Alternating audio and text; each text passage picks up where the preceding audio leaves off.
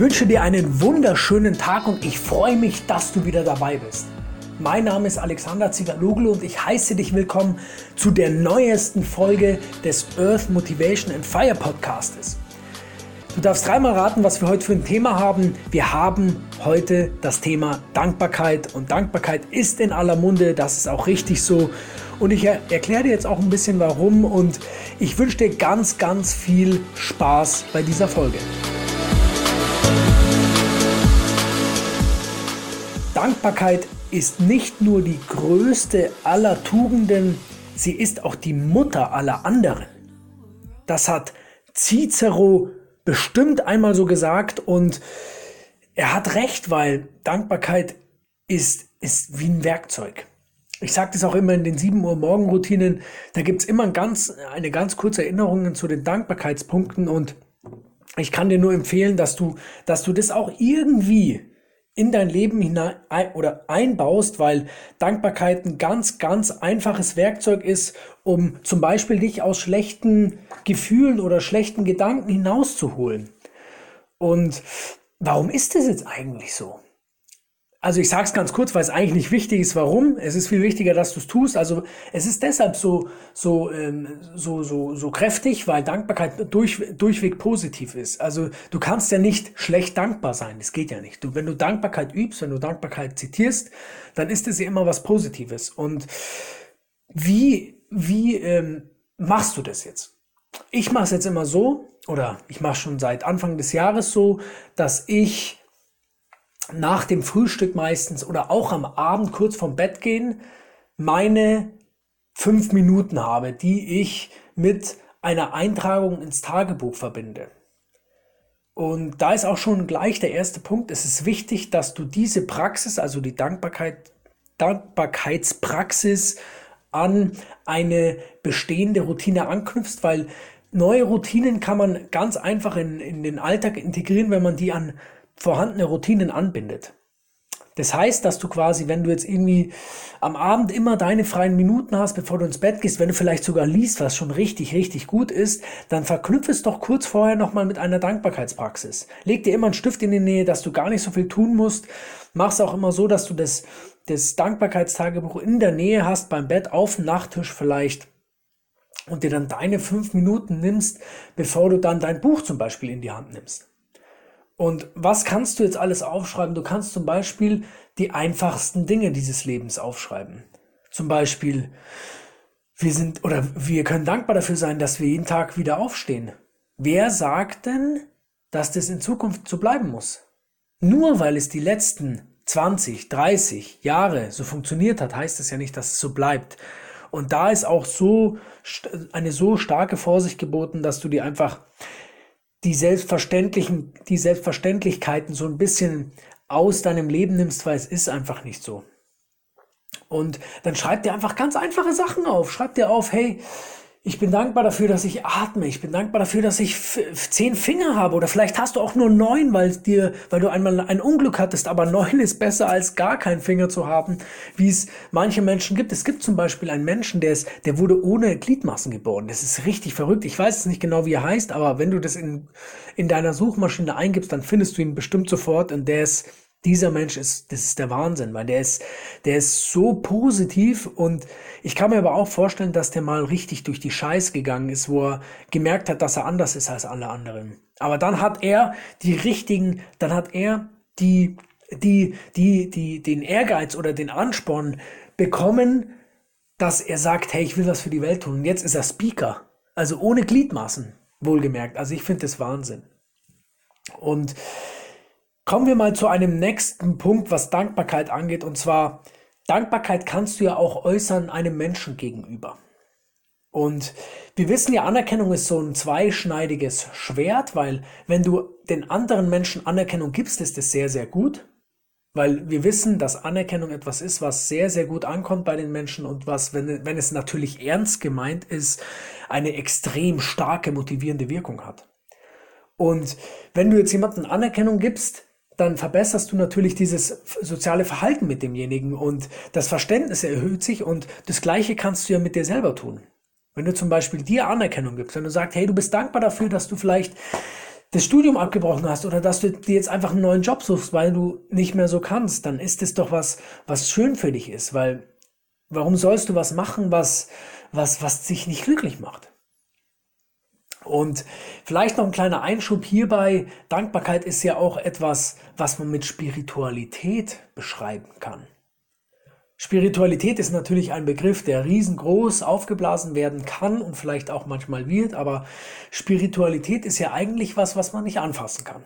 Und deswegen sage ich jetzt einfach, und du gibst mir da bestimmt recht, dass Dankbarkeit ein sehr, sehr schönes spirituelles Thema ist und wir mit der Dankbarkeit auch Dinge aussprechen oder schreiben dürfen, die vielleicht noch gar nicht in, in Wirklichkeit sich manifestiert haben. Zum Beispiel mache ich es ganz oft so, dass ich in mein Tagebuch hineinschreibe, zum Beispiel, ich bin dankbar dafür, dass ich tolerant bin, weil ich manchmal einfach nicht so tolerant bin. Oder ich schreibe auch manchmal rein, ich bin dankbar dafür, dass ich geduldig bin, weil ich, ich möchte einfach geduldig werden. Und wir wissen aus der Psychologie, dass die Sachen, die wir schon so formulieren, als wie wären sie schon Wahrheit geworden, dass diese Dinge auch in Wahrheit kommen, also dass die sich auch in der Realität manifestieren. Man, es ist nur wichtig, dass du es oft genug tust.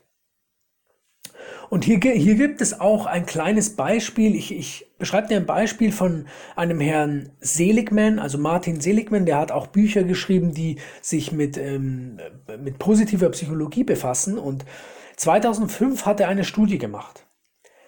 Er hat Therapiemöglichkeiten verglichen, wobei eine Therapiemöglichkeit Dankbarkeit war. Und es waren an der Zahl sechs Therapie, unterschiedliche Therapiemöglichkeiten, die er auf, auf ja, unterschiedliche Teilnehmer natürlich verteilt hat. Und eine Therapiemöglichkeit war, das Dank, war, war der Dankbarkeitsbesuch, so hat er das genannt. Das bedeutet, er hat eine gewisse Anzahl von Teilnehmern gebeten, dass sie einen Brief schreiben, einen Dankbarkeitsbrief und diesen Brief dann überbringen an, an eine bestimmte Person. Und jeder durfte sich natürlich die Person aussuchen. Und es ist natürlich für Menschen, die jetzt nicht so innige Verhältnisse haben, nicht ganz so einfach. Also für mich wäre es jetzt auch nicht so einfach, wenn ich jetzt einfach einen Dankbarkeitsbrief an meinen Vater schreiben müsste. Also da muss ich, also ich habe ja da noch was zu tun bei mir selber und da, da muss ich dann auch noch etwas Vorarbeit leisten. Also ich weiß auch schon, was ich mache, dass ich ihm einfach nochmal ähm, vergebe und verzeihe. Ich habe es innerlich schon getan. Es hat mich ganz stark nach vorne gebracht. Dazu gibt es auch eine Podcast-Folge, die um Verzeihen geht. Und das andere ist dann, dass man das ins Außen bringt. Und jetzt kommen wir noch mal kurz zu dem Herrn Seligman zurück. Er hat diese Menschen mit dem Dankbarkeitsbesuch, also mit dieser Therapiemöglichkeit, hat er natürlich bewertet. Und er hat die ganze Studie, was er gemacht hat, mit Glücklichkeitspunkten evalu evaluiert.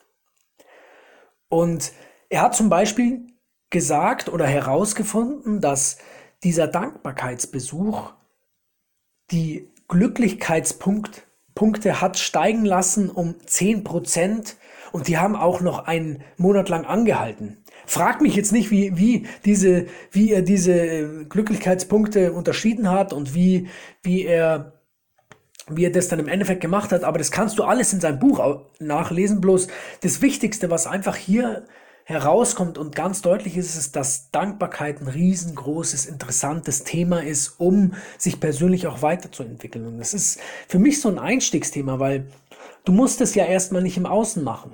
Du kannst es ja für dich machen, vorm Bett gehen. Und wenn du jetzt einen, wenn du jetzt einen Partner hast, der das jetzt nicht so versteht, dann, dann ist es ist ja sogar der erste Punkt deiner persönlichen Weiterentwicklung, dass du das deinem Partner schilderst, was du da eigentlich vorhast. Und das nicht so ins, in, ins Geheime tust, sondern du kannst dir einfach sagen, hey, ich möchte jetzt gerne ein Tagebuch führen. Und vielleicht schaut dann dein Gegenüber gleich ganz äh, verwundert und da, aber das das, daran denkst du nicht. Du denkst nur daran, dass du durch, diesen, durch diese Dankbarkeitspraxis weiterkommst, besser wirst, toleranter wirst. Was gibt's noch?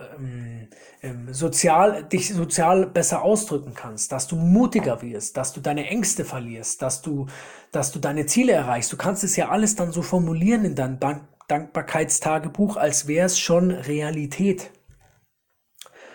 Und es gab auch von dem Herrn Seligman noch eine, noch eine, ja, eine Erkenntnis, wo er meint, dass wenn die Menschen dann über diesen Dankbarkeitsbesuch, den sie ja machen sollten, noch ein Dankbarkeitstagebuch schreiben. Das ist das, was ich auch mittlerweile mache. Dann hat diese, diese Wirkung, dann haben diese Glück, Glücklichkeitspunkte, mit denen er die Studie so ein bisschen beurteilt hat, noch mehr Stärke gewonnen und viele haben diese Praxis dann auch beibehalten. Und aus diesem Grund empfehle ich dir wärmstens, ich empfehle dir aller, aller wärmstens, dass du dir ein, Ta dass du ein Dankbarkeitstagebuch beginnst, ganz für dich alleine, nur für dich. Das sind deine fünf Minuten am Tag. Sie werden dein Leben ändern. Bloß das Wichtigste wie immer, du musst die ersten 30 Tage durchhalten. Weil wir wissen natürlich, dass die ersten 30 Tage die, die schwierigsten sind, wenn es darum geht, eine neue, eine neue Routine in sein Leben hineinzubringen. Also halte diese 30 Tage durch. Ich glaube an dich, dass du diese 30 Tage durchhältst. Ich glaube an dich, dass du, dass du den, den Wert der Dankbarkeit entdeckst. Ich glaube an dich, dass du, dass du, dass du weiter, dass du diese Dankbarkeit noch weiter ausbaust und dann noch tiefer in die persönliche Weiterentwicklung einsteigst und die Dankbarkeit somit als einen Einstieg in ein besseres Leben nimmst. Und ich freue mich, wenn du, wenn du jetzt schon Dankbarkeit formulieren kannst, wenn du sagen kannst, hey, das hat mir jetzt was geholfen, danke dafür. Oder dass du einfach sagst, hey, danke, dass ich da sein darf. Danke, dass diese Welt so wunderschön ist. Danke, dass, dass die Menschen, denen ich begegne, mich mit einem Lachen auch zurückbegegnen, wenn ich sie anlächle. Sag einfach Danke dafür. Sag Danke, dass du da sein darfst. Sag Danke zu deinen, sag innerlich Danke zu deinen Eltern, dass sie dich dass sie dir Möglichkeit, ermöglicht haben, hier zu sein. Und ich bedanke mich bei dir, dass du zugehört hast. Ich wünsche dir noch eine wunderschöne Woche. Ich wünsche dir, dass du mit diesem Dankbarkeitstagebuch anfängst. Und ich wünsche dir, dass du die, Entschuldigung, dass du die Kraft hast, alles in deinem Leben zu erreichen, was du erreichen möchtest. Es funktioniert nämlich bloß, du musst dranbleiben. Und ich wünsche dir eine wunderbare Woche. Ich wünsche dir, dass du gesund bleibst. Und ich freue mich, wenn du das nächste Mal wieder einschaltest. Und viel Spaß noch. Dein Alex.